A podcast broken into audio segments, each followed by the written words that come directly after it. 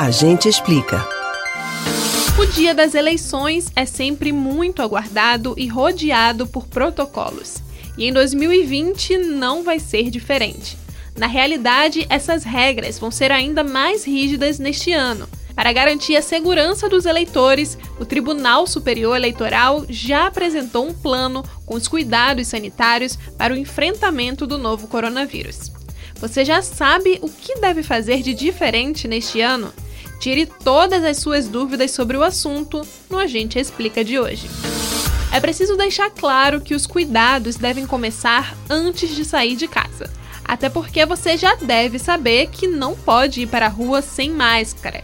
Inclusive, sem a proteção, não será permitido o acesso aos locais de votações.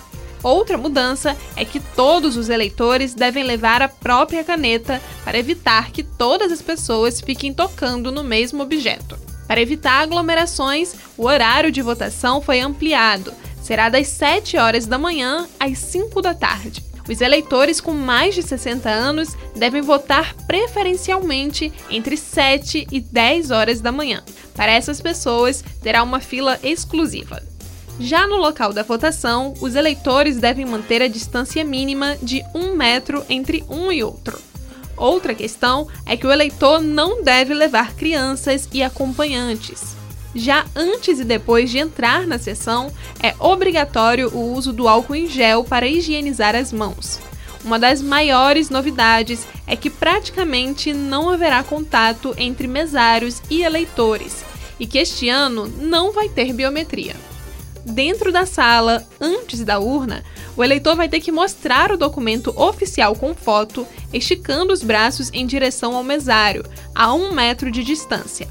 O mesário pode pedir para que o eleitor abaixe a máscara rapidamente para confirmar a identificação. O eleitor deve assinar o caderno de votação com a própria caneta. Os mesários, a cada vez que retornarem à sessão eleitoral ou depois de ir ao banheiro, por exemplo, devem higienizar a mesa e cadeira com álcool 70%.